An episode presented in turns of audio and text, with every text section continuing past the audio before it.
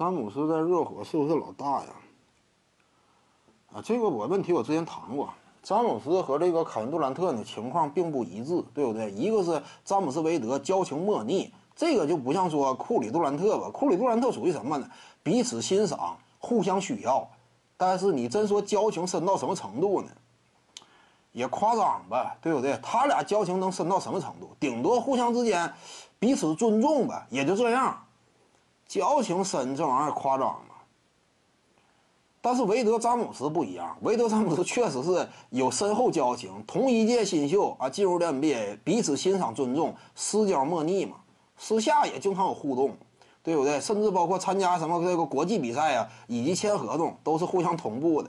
签合同呢，都为今后做打算，什么时候是不是咱俩有携手的可能性？什么时候跳出合同？这个有没有球员选项，都是互相之间有讨论的。你像这个韦德说过嘛，詹姆斯后来好像也说过，就是当年呢，他们签第一份续约合同的时候就有过这方面的沟通。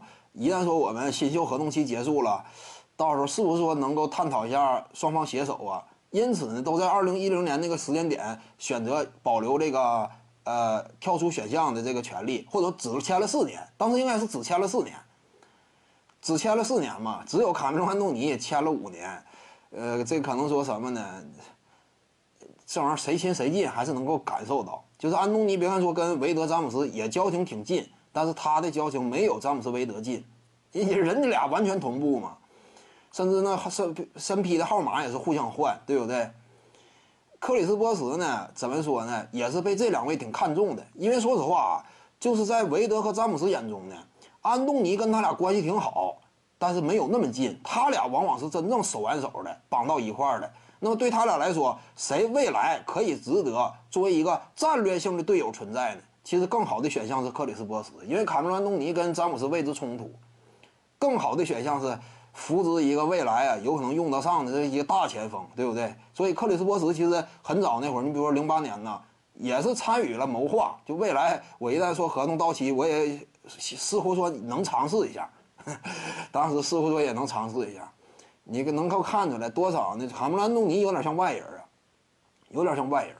虽然说波什跟这两位也不近，但是因为位置关系嘛，因为那个时期啊，小前锋你要说两个小前锋在同一支球队，感觉上还是挺挺这个不对劲儿的。那会儿挺强调就是这种这个位置啊。各打各的嘛，对不对？没有说现在这种真正的概念呢，什么这个呃无位的篮球啊，那会儿还不是说没先进到这种程度吧。詹姆斯韦德嘛，他俩交情好。再者呢，就是詹姆斯啊，他跟韦德携手之前呢，他的个人成就等级远在韦德之上，这个是不夸张的。当时詹姆斯两个 MVP，一个得分王，韦德几乎就是只有一个得分王嘛。对不对？没有 MVP，你这有个冠军你也不行嘛，因为你不不如人家这个两届 MVP 得主嘛。个人荣誉、个人层次，韦德明显低于詹姆斯，那这就不行呗。你看这个勇士就不一样嘛，勇士库里、杜兰特就不一样嘛。